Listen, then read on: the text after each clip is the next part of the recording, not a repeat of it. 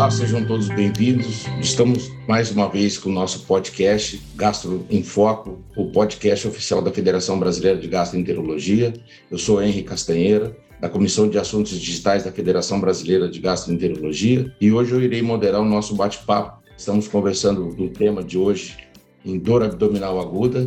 O tema abrange as urgências em gastroenterologia. O episódio de hoje, a gente tem um grande prazer de convidar o nosso amigo, Dr. Antônio Carlos Moraes, que é mestre em medicina interna pela Universidade Federal do Rio de Janeiro, membro titular da Federação Brasileira de Gastroenterologia e chefe do Serviço de Clínica Médica do Hospital Copador na cidade do Rio de Janeiro. Toninho, seja muito bem-vindo. É um assunto que a gente vai tratar hoje, vai bater um papo aqui. É um assunto que envolve muita coisa, né? É um assunto que daria para a gente estar tá falando é, inúmeros, inúmeros fatores e condições.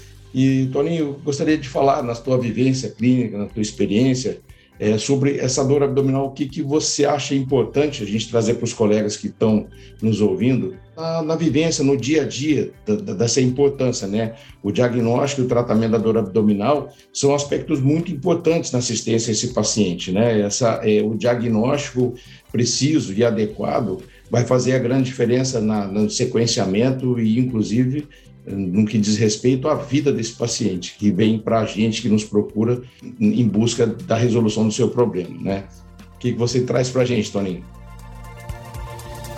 Obrigado, Henry, obrigado, FBG, pelo convite, uma honra estar aqui com você. É, a emergência, a dor abdominal aguda é um tema que me seduz muito, porque além de gastroenterologista, eu trabalhei praticamente 30 anos em sala de emergência e chefio um serviço de clínica médica de um hospital é, onde temos uma porta de entrada, que é a emergência, com um volume muito grande, com mais de 300 atendimentos dia, onde as manifestações abdominais são as mais comuns. Primeiro ponto fundamental é a gente resgatar a semiologia é fundamental dividir se nós estamos falando de um abdômen agudo clínico, ou seja, de uma dor abdominal aguda clínica ou de uma dor abdominal aguda cirúrgica. Esse é um divisor de águas muito importante e quando essa janela de oportunidades muitas vezes é perdida, a gente fica é, um prejuízo grande para os doentes às vezes. E voltando na questão uh, da semiologia, a anamnese é muito importante. Né? Quando você diz dor abdominal aguda, que tipo de dor? Qual é a localização dessa dor? Qual é a irradiação, se é que ela existe? Fatores de melhora, fatores de piora, a intensidade da dor, em que periodicidade esse doente veio apresentando a dor e se existem sinais e sintomas associados. Então, partindo de uma boa anamnese e de um exame clínico completo, a gente consegue montar o roteiro diagnóstico de uma maneira adequada. Toninho, é muito importante, sem dúvida, que mesmo com, com o tempo apertado, com o volume de pacientes, que essa dedicação do colega profissional que está atendendo o paciente direcione sempre a importância, você diz, da anatomia, da fisiologia da dor, né, o sequenciamento desse atendimento e sobre aquilo que vai ser feito para poder realmente elucidar esse diagnóstico. Né, Toninho, eu acho que uma coisa que a gente vê muito hoje são excessos, muitas vezes, de exames, né, excessos que não vão trazer tanto benefício, e que vão trazer um alto custo, né, Tony? Que hoje em dia, é, certamente você vê muito essa condição com relação ao o, o exame complementar. O que, que você falaria para a gente, Tony, com relação a isso? Como é que está acontecendo no dia a dia? O que a gente vê? É lógico que felizmente, na, na, na, sua unidade, é uma unidade muito diferenciada, em que realmente tem uma tranquilidade muito grande dos pacientes que vão é, pela, pela capacidade, mas quando a gente fala em termos de Brasil, é uma abrangência muito grande no sentido de, de, de oportunidades que, esse, que, que o profissional vai ter em atender esse paciente, né, com relação à parte laboratorial, à parte de exame complementar radiológico. O que, que você traz para a gente, Tony, sobre esse, esse tema aí, sobre os exames complementares, uma vez que sequenciou esse atendimento, uma boa exame, um, um bom exame clínico, uma boa anamnese e a necessidade de elucidar esse diagnóstico. Concordo em gênero, número e grau com você. É, a gente tem que dividir o Brasil nos diversos Brasis que a gente tem nas mãos. Alguns colegas estão em postos de assistência primária, onde não há qualquer recurso diagnóstico, seja ele um método laboratorial ou até mesmo um método de imagem, ou minha equipe que trabalha no hospital terciário com uma grande quantidade de recursos disponíveis e com rapidez de disposição, inclusive de forma multidisciplinar. Biologista à disposição, é, anatomopatologia, quando possível, à disposição, então isso facilita muito. Mas o que existe, sem dúvida nenhuma, hoje, voltando na tua pergunta, é um exagero da metodologia complementar. Quando nós utilizamos o termo exame complementar, é porque ele complementa aquilo que a gente imagina. Uma boa anamnese e um bom exame físico numa sala de emergência, sem medo de errar, sem medo de errar, eles vão te dar aí 90% de uma precisão diagnóstica. Então, se eu tenho um jovem ah, de 20 anos com uma dor abdominal do tipo cólico tipo pontada, em fossa ilíaca direita, que refere estar enjoado, que essa dor começou na região mesogástrica, e no momento ele vem sem apetite, e que no exame clínico, ao palpá-lo, eu encontro uma defesa no dimídio direito de abdômen, num ponto de Bloomberg doloroso, uma descompressão súbita dolorosa, a probabilidade de nós estarmos falando de um apendicite é gigantesca. Então, temos aí dois métodos de diagnóstico para fecharmos essa hipótese. Ou o doente faz uma ultrassonografia, onde sim é possível visualizarmos um espessamento desse apêndice de maneira adequada, ou ele faz uma tomografia computadorizada de abdômen. Qualquer outro método diagnóstico a mais do que isso, você lentifica o processo diagnóstico e atrasa e aumenta o custo, perdão, dessa uh, investigação. Perfeito, Tony. E uma outra coisa muito importante, exato, sobre a dor abdominal, são subsistemas, né? Quando a gente fala do abdômen, é uma caixa de surpresas, diferenciando tudo o que possa ter envolvido, né? Não só a parte gastroenterológica, mas é, o músculo esquelético, é a parte é, urológica, então, na mulher, a parte ginecológica, é uma abrangência muito grande. Eu acho que a cautela né, de se entender bem o mecanismo desta, desse quadro de dor e esse sequenciamento é, no, no, na, na, investigação diagnóstica, muitas vezes o colega vai estar sozinho para resolver, e muitas vezes, como você disse, citou, vai necessitar de um, de um colega, um cirurgião, porque a resolução desse paciente vai se tornar cirúrgica. Né?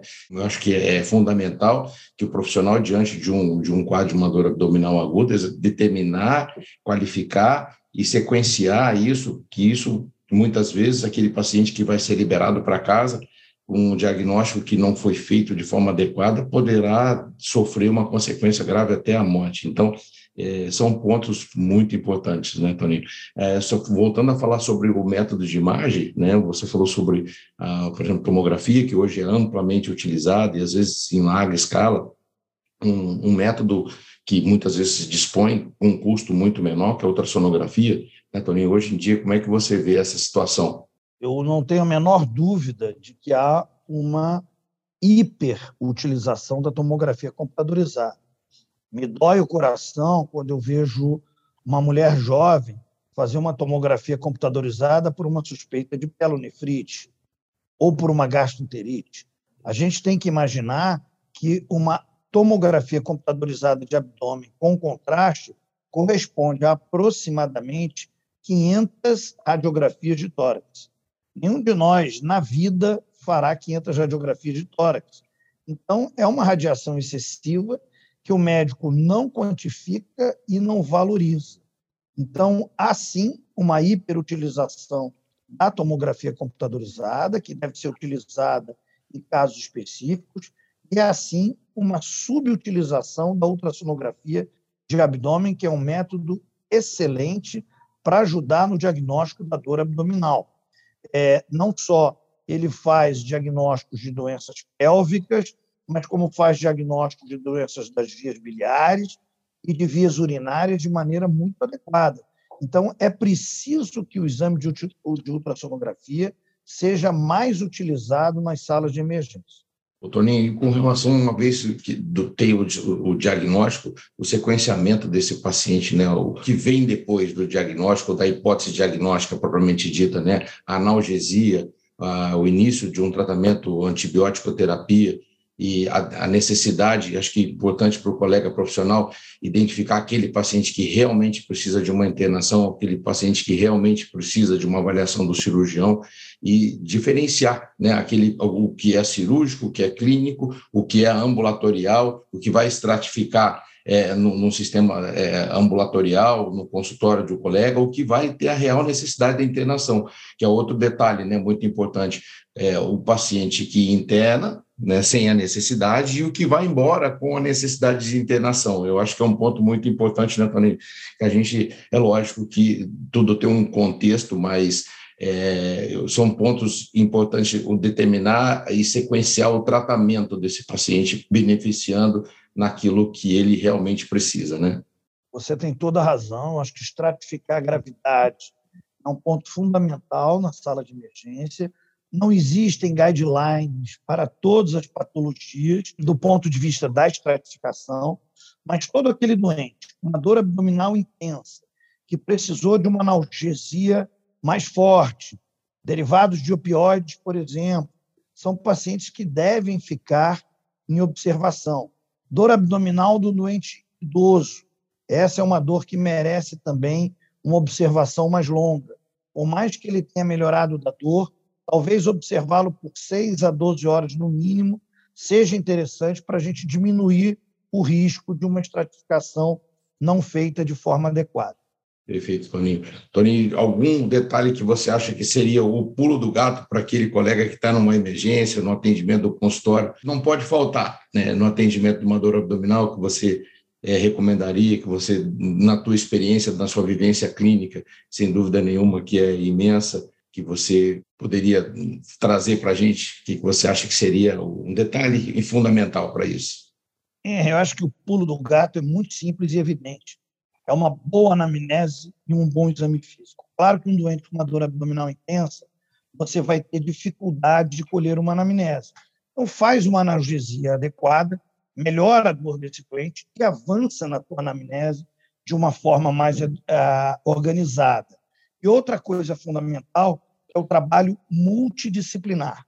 Quando você tiver condições, divida a opinião com o cirurgião, divida a opinião com o radiologista, porque a chance de você errar vai ser muito menor.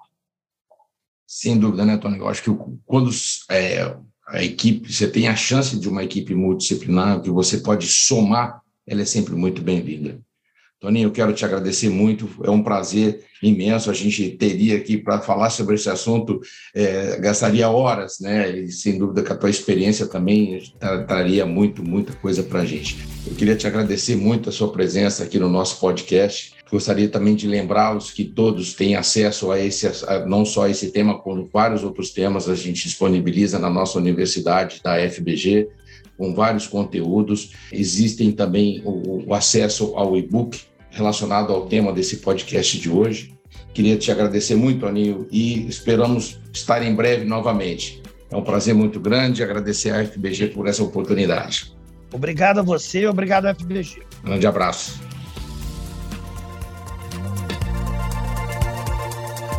Apsen, o cuidado que transforma. Conheça o Quintal Apsen, um portal exclusivo para profissionais da saúde.